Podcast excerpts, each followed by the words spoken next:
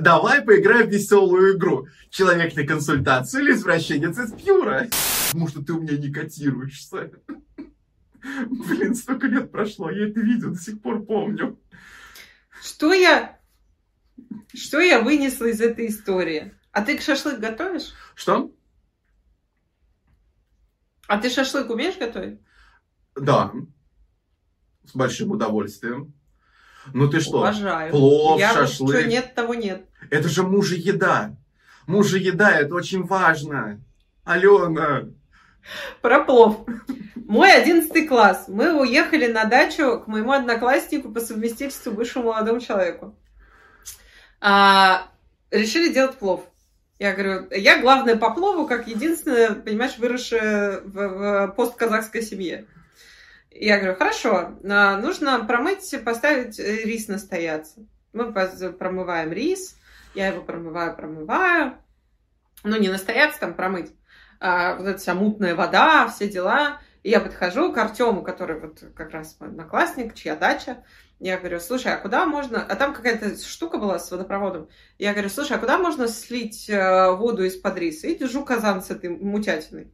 Он такой, ой, пойдем покажу. Берет у меня казан, как джентльмен.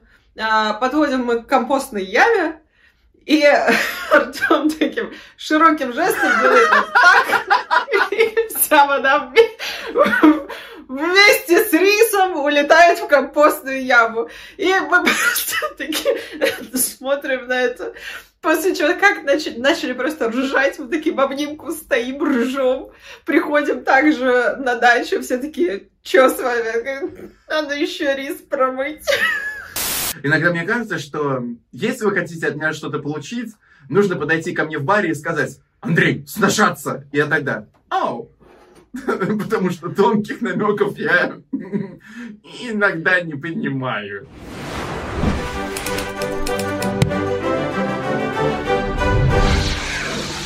Здравствуйте, дорогие слушатели, и с вами снова мы, не культурны. С вами Алена Ванченко и Андрей Дмитриев Радвогин, и сегодня по многочисленному запросу одного комментатора, нет, ну, по многочисленным запросам наших бесконечных слушателей, мы да. сделаем особый выпуск, где поделимся настоящим дайджестом из наших любимых произведений литературы и кинематографа, и даже немножко больше. Ведь действительно интересно, когда мы начинаем делиться mm-hmm. друг с другом своим пройденным опытом.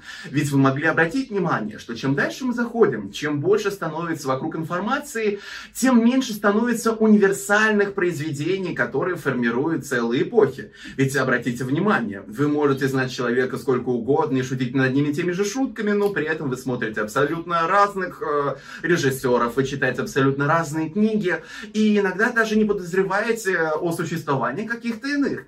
Ну и может быть наш сегодняшний выпуск немножечко вас вдохновит на какие-то новые милые открытия, ну а также вы можете узнать о нас, милых, любимых, смотрите, как мы комфортно приоделись тут худи, мы вот эрзац волк, а, а, на мне теплый и замечательный для московской февральской погоды, а, и ну, в итоге получите приятные мгновения а, в будущем, когда ознакомитесь или не ознакомитесь с нашими рекомендациями.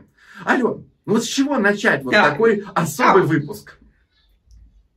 Я должна сказать, что я назвала этот э, выпуск, где ты себе приписала, что типа уютные рекомендации. Уже в том, как ты нас представил, я вижу нашу разницу, потому что ты смотришь режиссеров, а я смотрю э, попсу. Э, ну и кино всякое, да, э, такое интересное. И если ты меня попросишь назвать э, режиссера хоть одного там фильма или сериала, который я себе специально для сегодня выписала, я тебе их не назову. Вот у меня в основном там кино и книги. Я знаю, что ты очень хотел поделиться рекомендациями касательно оперы в том числе, да, да потому что ты гораздо более культурный и образованный человек, нежели чем я.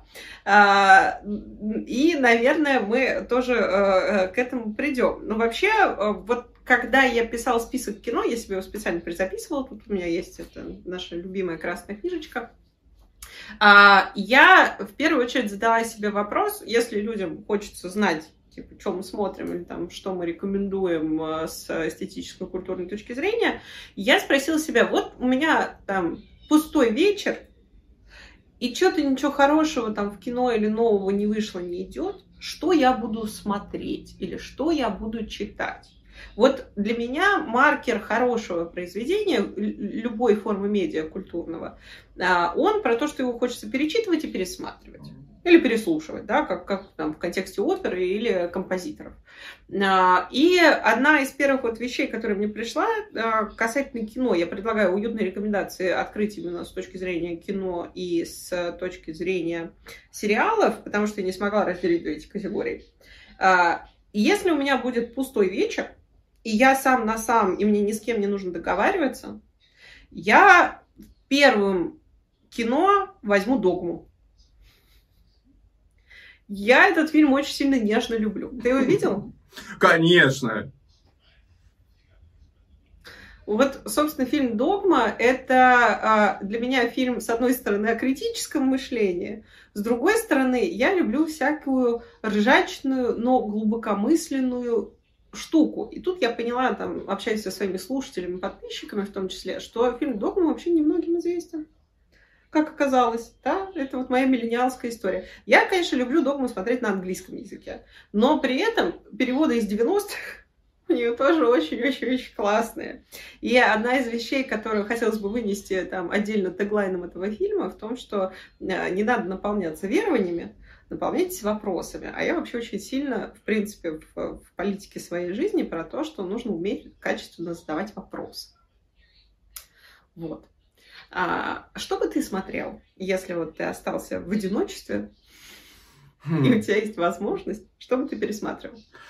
Да, как человек, который действительно, наверное, любит пересматривать, а, не смотреть что-то новое, а, скорее всего, я бы пересмотрел бы какой-нибудь фильм Петра Альмадовра.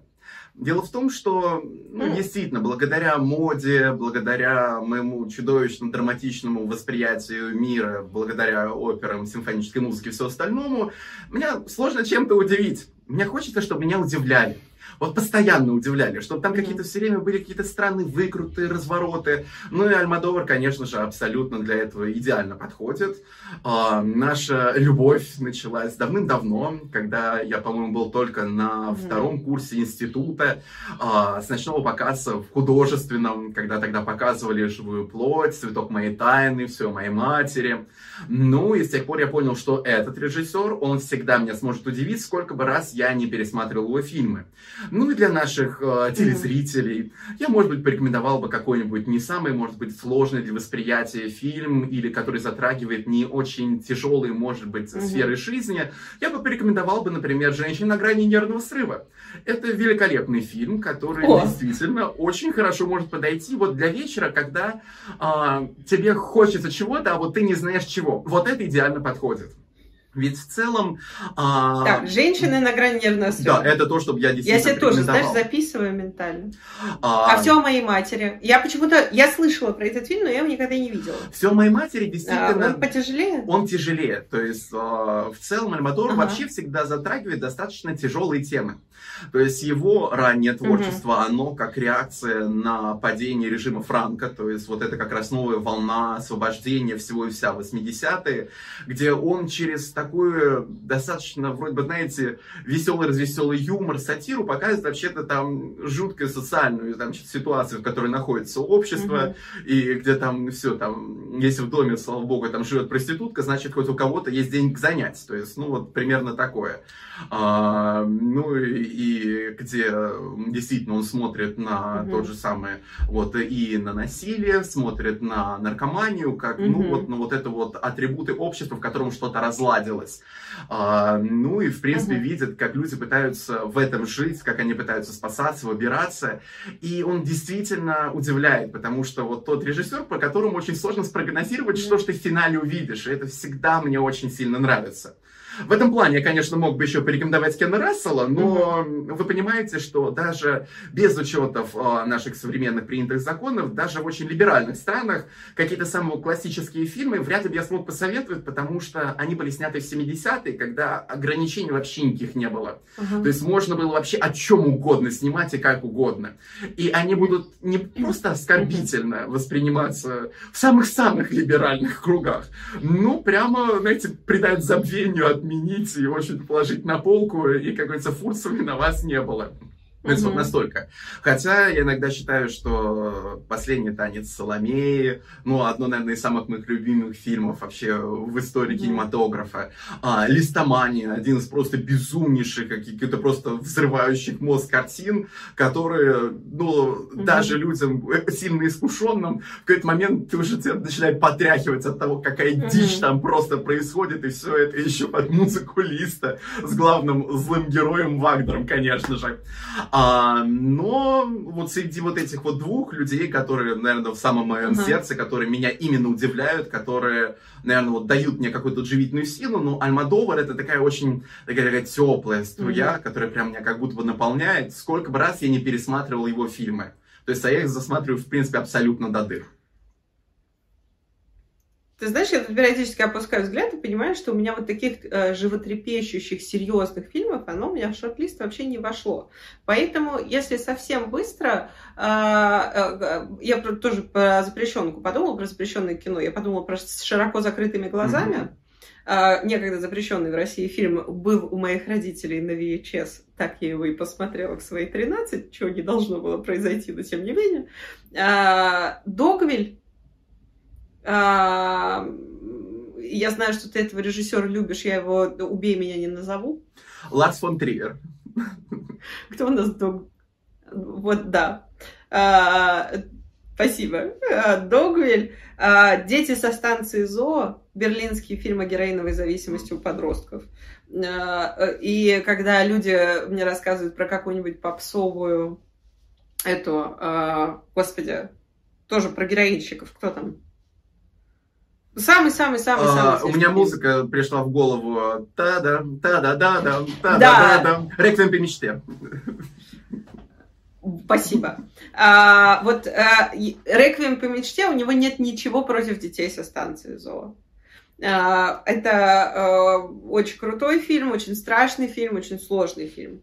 И если уж мы вспом- там, вспомнили о фильмах, которые нас формировали, а, когда-то еще давно, на самом деле, когда мы с тобой, э, когда трендили просто там вне камер, мы с тобой э, буквально... Я тогда так поразилась, что ты знаешь этот фильм, потому что он вошел в шорт-лист моей бабушки, которая была совершенно киноманка, где у нее там в шорт-листе были и Филини, и все что угодно, которые я не понимаю. Я вот не... Убей! Я не понимаю э, привлекательность шербургских зонтиков. Нет, я не понимаю но, но, привлекательность но. Касабланки. Я все это видела, оно меня не зацепило. А, но в ее шорт-лист вошел фильм, который поразил меня в самое сердце, и который я тоже, наверное, бы пересматривала. И это замечательный фильм «Бал». Mm-hmm. Французский фильм, в котором не произносится ни одного слова, но ты все понимаешь. Я помню свою фрустрацию, я когда его искала впервые, а, чтобы его посмотреть, а, я, как любой миллениал, э, вбивала в поиск э, там фильм «Бал», посмотреть э, на русском языке, mm-hmm. на английском языке. И ни одна сука меня просто не выскакивала. Я не понимала, почему до меня не дошло, пока я не почитала описание фильма. А там действительно не произносится ни одного слова. Фильм «Бал» — это об экспрессии это о любви во время войны, это о войне, это о человечности, для меня, по крайней мере. Это о человеческих, иногда карикатурных проявлениях. И очень интересно, что этот фильм был снят буквально одним днем. Ты знаешь его историю, как его снимали? Нет, кстати, про съемки я не знаю. Он был э, когда-то спектаклем. Он был спектаклем на французской mm-hmm. сцене. И буквально вот актеров этого спектакля в один день собрали и буквально там в один, в несколько дней отсняли этот фильм. А, а там действительно не, непрерывное вот это mm-hmm. вот движение людей, поскольку они были актеры, которые играли это на сцене, они знали примерно там рекогносцировку, как они должны двигаться по залу, а, и там только менялись декорации. Э, фильм «Бал» охватывает несколько десятилетий э, бального зала, в который до войны во Франции встречаются одинокие сердца и знакомятся для того, чтобы танцевать. В военное время он является убежищем. И э, в поствоенное время оно тоже является убежищем, но убежищем души. И вот это видеть тех персонажей, которые через это время проходят, это, конечно, невероятный э, визуальный и чувственный опыт, на мой взгляд. Вот. Ты, конечно, больше знаешь об истории, которая портретизирована в этом фильме. Вот. Но для меня это как-то про людей. Ну да, у меня действительно больше вот про ход времени, потому что впервые я его посмотрел, наверное, лет шесть. Я действительно не знал ни кто такие коллаборационисты, ни про оккупацию Парижа, ни про Алжирскую войну, которая там тоже как раз очень представлена. Но тогда тоже вот как захватывала вот идея, что вот можно через одних и тех же актеров показать вот эту вот всю историю. И особенно почему-то там очень mm-hmm. сильно пугал а, момент, который показывает Красный май в Париже в 68-м, где студенты забираются вот в этот mm-hmm. бальный зал и включают музыку и начинают танцевать. То есть, а, и я помню, как я его пересматривал mm-hmm. вот с периодичностью. И в целом, э, вот как ты больше и больше узнаешь про историю и смотришь, насколько они точно, mm-hmm. не принося ни единого слова, как же они передавали вот именно вот это настроение в обществе. То есть, э, и вот как mm-hmm. фрагмент, там же, когда Вторая мировая, там же не только как бомбоубежище, там еще, yeah. когда он открытый. То есть, там еще и нацисты. И персонаж угу. а, коллаборациониста, который там вот все вот, вот лебезит рядом с каким-то немецким генералом. И вот это все вот слепая угу. девушка, которую никто не приглашал, не приглашал. И тут она так обрадовалась, ее вот к этому дядьке подвели, и она так на ощупь как-то вот его там э, награды вот посмотрела, и нет, смотрите, нога болит, все, нет, я не могу танцевать, вот как бы мне не хотелось, я не могу. Ну и как потом все они ликуют, танцуют, а коллаборационисты не пускают э, вот этот вот замечательный хоровод. И знаешь, действительно, вот а, ты вот сказала насчет фильмов, которые сформировали. Они же действительно не всегда вписываются, например, uh-huh. в тех режиссеров, которые мы смотрим, или то направление кинематографа. Но с каждым из них, конечно, связано uh-huh. очень много, наверное, вот внутри нас. Я бы назвал бы там, uh-huh. наверное, ну вот прям три таких ярких фильма, потому что, ну, естественно, у меня есть очень интересная особенность, опять-таки, благодаря своей бабушке, я умудрился вырасти на советской классике, а на голливудской. То есть, а, в общем-то, когда а, детей переобщали к иронии судьбы и всему остальному, я смотрел а, «Сестра его дворецкого», «Серенада солнечной долины». То есть я Глена Миллера узнал намного раньше, чем, ну, грубо говоря, советских uh-huh. композиторов. А, там к этому, ну, Касабланку я, конечно, посмотрел намного позже, то есть поэтому она, в детстве она мне не зашла. Туда же всякие мюзиклы по типу. «И звуки музыки», «Оливер», «Моя прекрасная леди», то есть, ну, видишь, все начиналось издалека. Звуки музыки я очень да. люблю. А, но как раз не это были фильмы. Я их посмотрела уже взрослый, да. да. Я уже взрослый посмотрела звуки музыки, и я думаю, что мы с тобой договорились как-то, что про мюзиклы у нас с тобой да. будет отдельный разговор. Обязательно. Но не это стали как раз... Мы решили, что да. Не это стало вот как раз формирующим, потому что первый прям совсем, который прям взбудоражил детский неокрепший разум 7 лет, был фильм «Титаник». Я уже как-то тебе говорил, что с него у меня начинается вот этот, этот нездоровый интерес к катастрофам.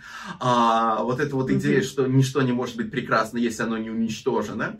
Ну и плюс я очень, оказывается, по жизни очень сильно зеркалю очень разных персонажей оттуда, при том, что что мужских, что женских.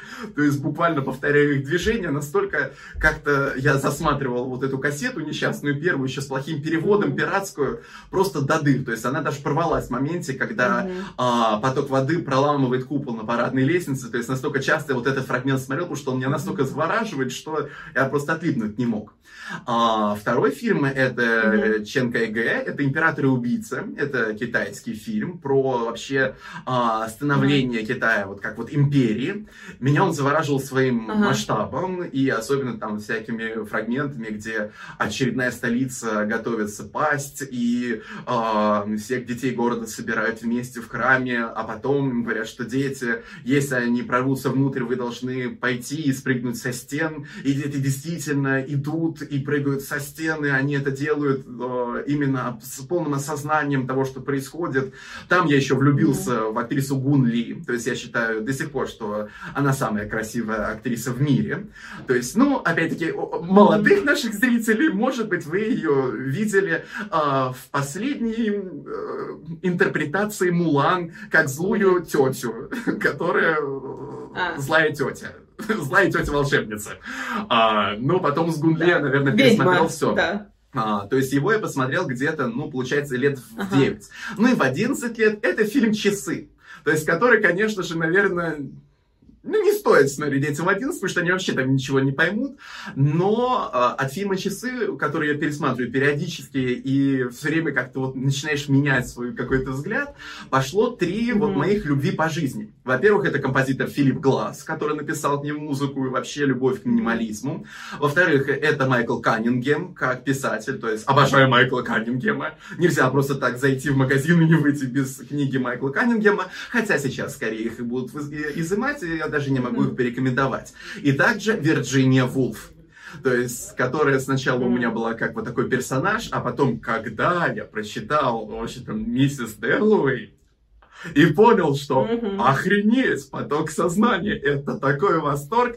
Тогда я понял, что благодаря этому фильму вот у меня три таких очень классных. И когда в следующий раз вы увидите, Круто. что я вот нервно опускаю вот так вот ладонь на какую-то поверхность, на которой там что-то написано, вы можете понять, что я представляю себе начало фильма «Часы», где Вирджиния Вульф пишет а, прощальную записку а, своему мужу, и э, там «I can't write it properly», mm-hmm. то есть у нас это даже не могу записать, ну, сложно properly иногда перевести как-то вот точно, да, что да, она да, хотела да. сказать, и вот она там действительно вот так вот нервно прикрывала рукой, еще Николь Кидман так сыграла восхитительно а, с ее этим носиком, который uh-huh. ей сделали, так что ну вот, фильмы, которые нас формируют, откуда мы приходим. Да.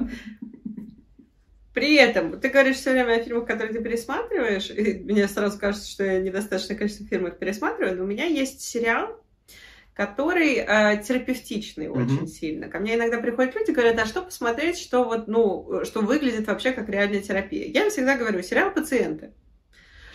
А, или In Treatment, да, на английском языке. А, там три сезона, есть что посмотреть. Но для себя, я такая крыса, я смотрю а, совершенно фантастический сериал, который влюбил меня в терапию, потому что там про волшебного терапевта. Это канадский сериал, который называется «Быть Эрикой». И а, идея в том, что женщина находится в очень там все в первом эпизоде портретизируется, а женщина находится в очень-очень низкой точке своей жизни, там ни работы, ни бойфренда, ничего, все плохо. А, и она там еще со здоровьем у нее проблемка случается, и она влетает, и все думают, что она собиралась покончить с собой. А, и она влетает в терапевта, э, ну, там, в больнице, встречается с мужиком, он ей дает карточку психотерапевта. Она приходит в его кабинет, а, а он необычный психотерапевт, и он пишет, он просит ее, запиши список всех моментов своей жизни, о которых ты сожалеешь, и как, где бы ты поступила иначе. И она записывает, отдает, он говорит, ну и что, теперь будем об этом говорить? Он говорит, а теперь пройдемся. Он открывает дверь, и каждый эпизод а, она проваливается в какое-то из этих воспоминаний, будучи либо самой собой, либо одним из персонажей этой истории и она перепроживает свою жизнь с разных точек зрения, а, с вершины того, что она уже прожила и осознала, и с вершины того, что она понимает. Там тоже три сезона, она в какой-то момент сама становится терапевтом, потому что там есть такая серьезная тема того, что нужно отдавать долги, и вот она сначала сама проходит, и параллельно идет ее еще жизнь, которую она налаживает. И это, конечно, я его пересматриваю в разные годы, там, типа, раз в пять лет, и каждый раз это, конечно, такая восхитительная сказка, но которая при этом невероятно теплая и терапевтичная. Вот. А про еще терапевтичные сказки, одна из последних находок э, это последний вот сериал Рики Жерве «После жизни» называется, mm-hmm. или «Afterlife», э, где он играет мужика, ну, там понятно, что он комик, но он играет мужика, у которого год назад умерла жена, и вот он все пытается, ну, как переживает горе, и он пытается все время самоубиться. Ну, то есть там есть поверхностный уровень очень юморной, есть очень глубокий уровень. Поверхностный уровень прекрасен, потому что у них есть собака, которую они с женой завели, которая все время пытается, э, которая все время его вытаскивает с того света. То, то есть он типа собирается повеситься, она приходится с миской, э, говорит, типа, ты не охренел, кто меня будет кормить. Точно так же она достает его из ванны с бритвой, он пытается пойти там утопиться в море, она начинает прыгать по кромке э, берега и его вытаскивать.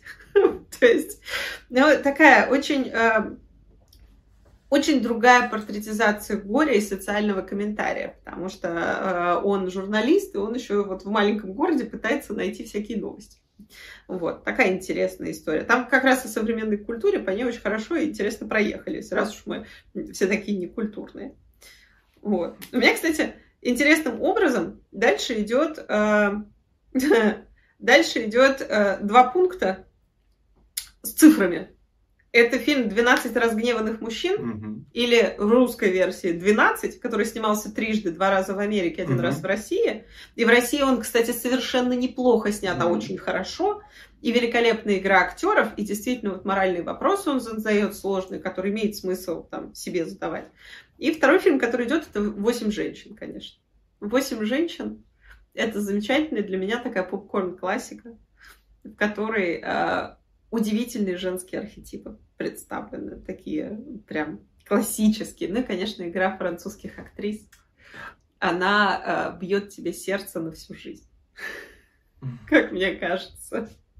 Да, знаешь, вот ты сказала про французских актрис, и я подумал, а ведь действительно, и в голове сразу у меня, Андрей, ты же так любишь Доминик Блан. Когда-то ты думал, что она самая красивая рыжая девочка в мире. А потом я понял, что, боже мой, а есть же еще один французский фильм, который, ну, как на это он меня просто немножечко шокировал, я просто к нему позже вернулся. Это «Королева Марго» Мгм. Патриса Широ. А, Патрис Широ вообще-то оперный Мгм. режиссер, но когда он берется за фильмы, ну, в общем, это фильм, который разрушил классические вот именно представления об историческом фильме. То есть, где М. куча пьяной молодежи, музыка Горана Бреговича, а, молодая Изабель Аджани, потрясающие наряды, кровище просто дичь, грязь, кровь вообще. э. То есть, да, в детстве он меня немножко шокировал. Но потом, когда я его пересмотрел, я понял, Мгм. что, наверное, вот если говорить про историчность, целом он как-то намного ближе, чем самая вот классика жанра. Ну и просто там а, все, просто сама подача вот актерская, французская, Ага. она просто такая особенная. То есть она просто дико экспрессивная постоянно, и его очень приятно смотреть именно в оригинале. То есть там же очень много криков, особенно когда Доминик План идет. М. Вот, вот там, вот там э, гугеноты. Да, и вот поэтому, Класс. раз вспомнил, то, между прочим, моя всегда очень большая рекомендация. Посмотрите замечательный Да. французский сериал «Путь короля». Очень хороший про эпоху Людовика XIV, то есть без всяких там этой сюси-пуси. Это вам не галимый Версаль, где, э, в общем-то, представление персонажа может быть через яростный минует начальнику стражи. А, здесь все намного тоньше Мгм. и, я бы сказал, даже аутентично. Прикольно. У меня вот как-то исторических совсем не находится, но э, когда мне хочется веселого трэша, я смотрю либо джентльменов, либо рок-н-ролльщиков. Если хочется Ну вот. веселого Да, если трэша... мне хочется более тонкого. Алло, если хочется веселого трэша, во-первых, у нас всегда есть Эльвира, Повелительница Тьмы, и вторая часть Эльвайра, Haunted Hills. А, настолько трэша. то есть я говоришь- не могу. С Эльвирой я не могу ее Нет, смотреть. или ты говоришь вот как раз про клевую движуху. тяжело. Нет, ну если веселая клевая движуха, то, наверное, рок-н-ролльщик у меня на втором месте, а на первом все-таки художественный фильм «Четверг». То есть э, с потрясающим э, персонажем Даллас, монологом «Вы любите порно». Ну и, конечно, моей вечной фразочкой «Надпись на курточке – пизда».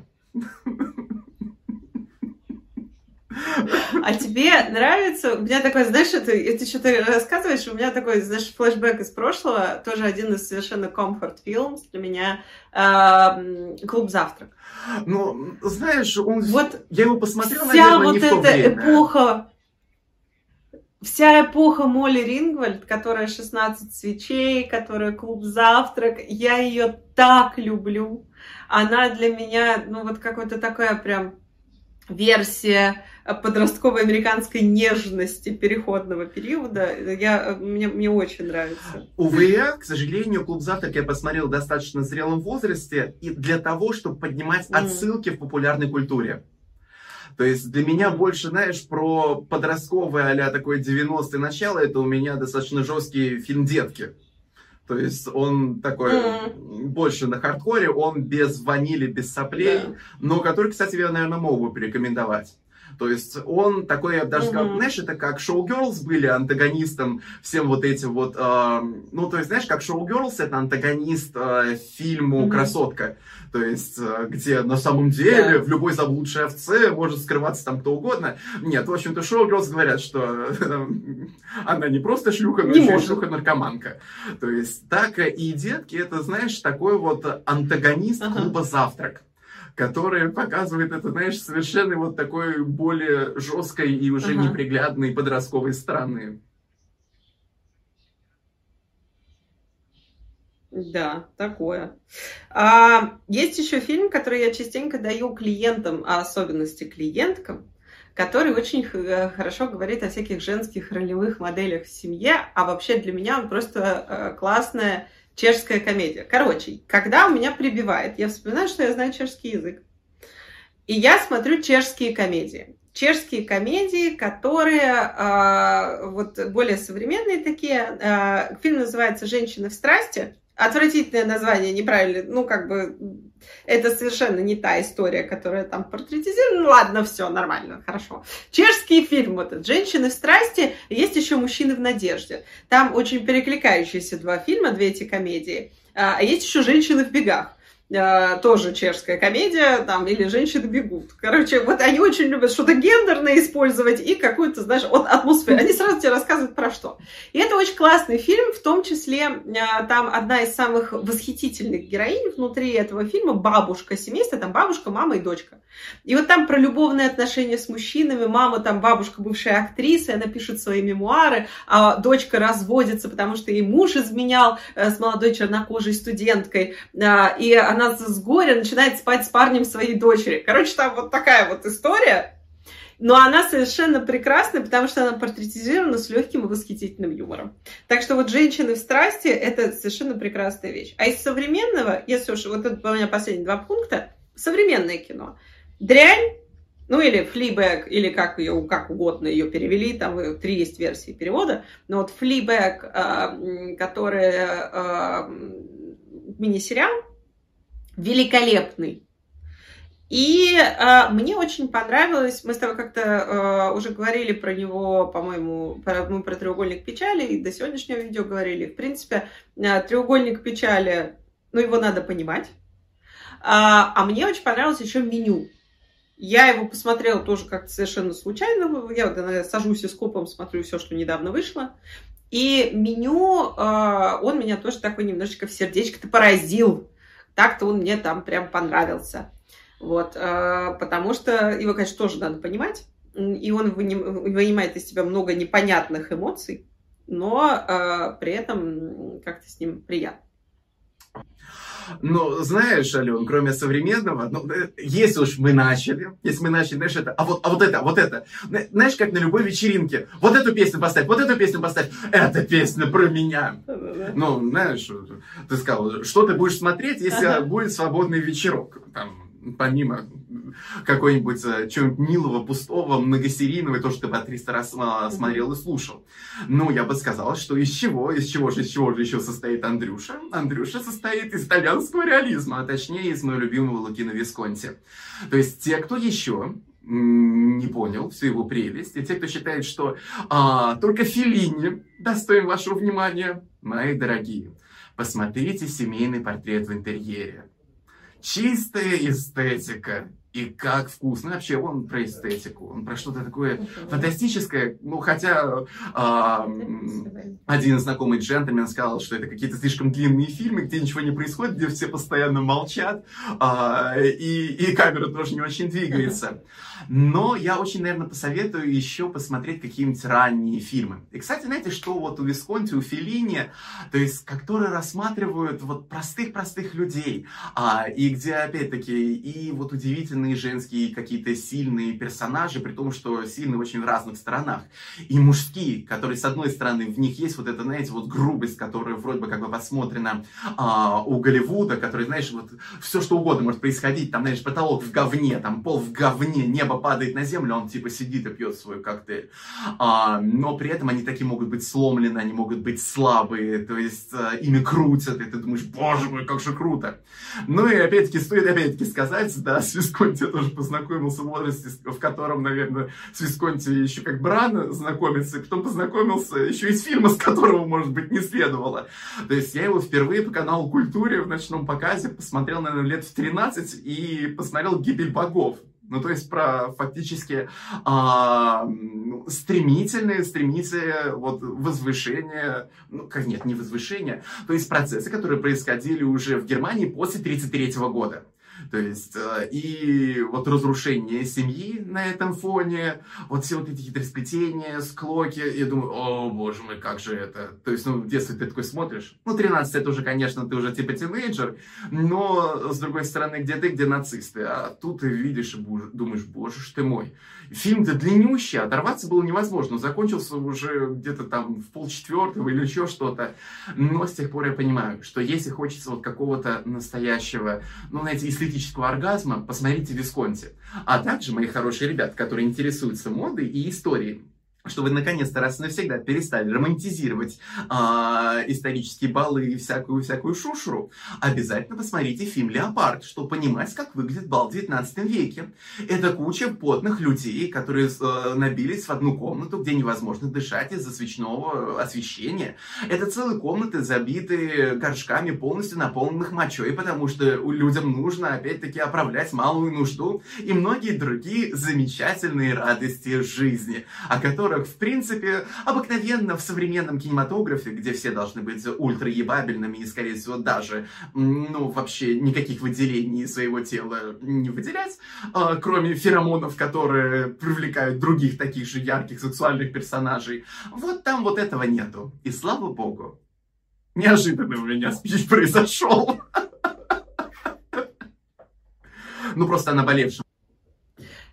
Итак, а, у нас а, так получилось, что мы смотрим на время, и оказывается, что нам стольким хочется с вами поделиться, что совершенно невозможно уместить это в одно видео. Поэтому а, мы сделаем так. Мы сделаем еще один выпуск, который будет отдельно про книги. Но для вашего удобства в выкладке того, что у нас под нашим видео или под нашим подкастом, мы обязательно разместим список тех фильмов, о которых мы говорили, чтобы, если вы хотите к нам приобщиться и тоже всякие посмотреть, и, может быть, даже прокомментировать а, какие-то свои любимые фильмы, это вы всегда можете сделать в комментариях. Мы комментарии всегда читаем, может быть, вы нас тоже а, чему-то научите и что-то нам подскажете. Не только о балах и не только о веселой трешачине в джентльменах.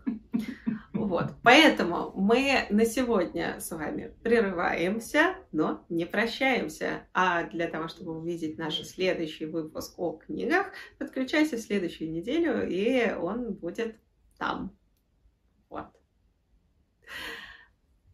А сегодня мы э, остановимся на плашечке To Be Continued. С вами были Андрей Дмитриев Радвогин, Алена Ванченко. Продолжаем некультурный культурный разговор. Пока-пока. До свидания.